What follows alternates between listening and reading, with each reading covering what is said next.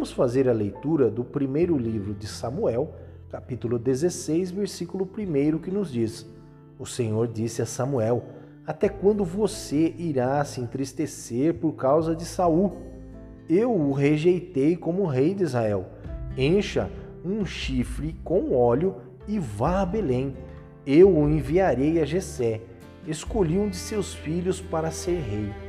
Ao longo da vida, sempre procuramos criar planos detalhados de tudo o que deveríamos fazer. Mas na caminhada com o Senhor, não é bem assim. Ninguém começa o dia com o tema de missão impossível, recebendo uma carta misteriosa dizendo: Esta é a sua missão de hoje. Devemos fazer planos, criar estratégias, mas na maior parte do tempo, na caminhada com Cristo, acaba sendo uma questão de tomar decisões por fé com base nas Escrituras e Deus dando a devida direção em um passo de cada vez. Curiosamente, quando Deus disse a Samuel que ele havia escolhido um novo rei para Israel, o Senhor não revelou a Samuel exatamente quem era o escolhido. Deus basicamente disse a ele: Vá para Belém, lá eu vou te dizer o que fazer depois disso. E foi o que Samuel fez. Outro exemplo nas Escrituras foi o do apóstolo Felipe, que estava pregando o evangelho em Samaria e muitas pessoas estavam se convertendo num grande avivamento. No entanto, Deus falou para Felipe ir ao deserto sem dar mais detalhes.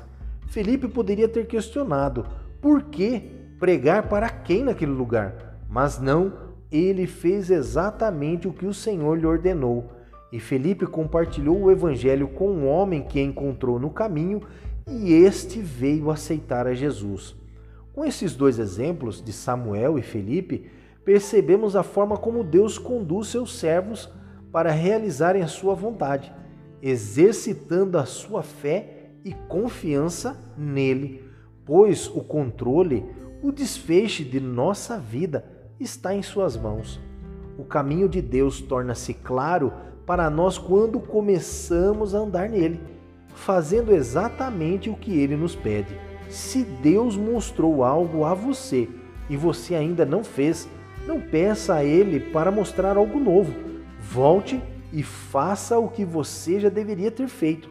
A obediência à verdade revelada por Deus garante orientação em assuntos ainda não revelados garantindo satisfação e vitória.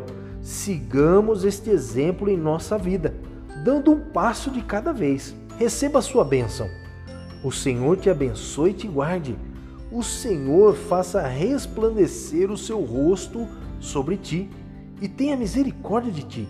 O Senhor sobre ti levante o seu rosto e te dê a paz. Amém.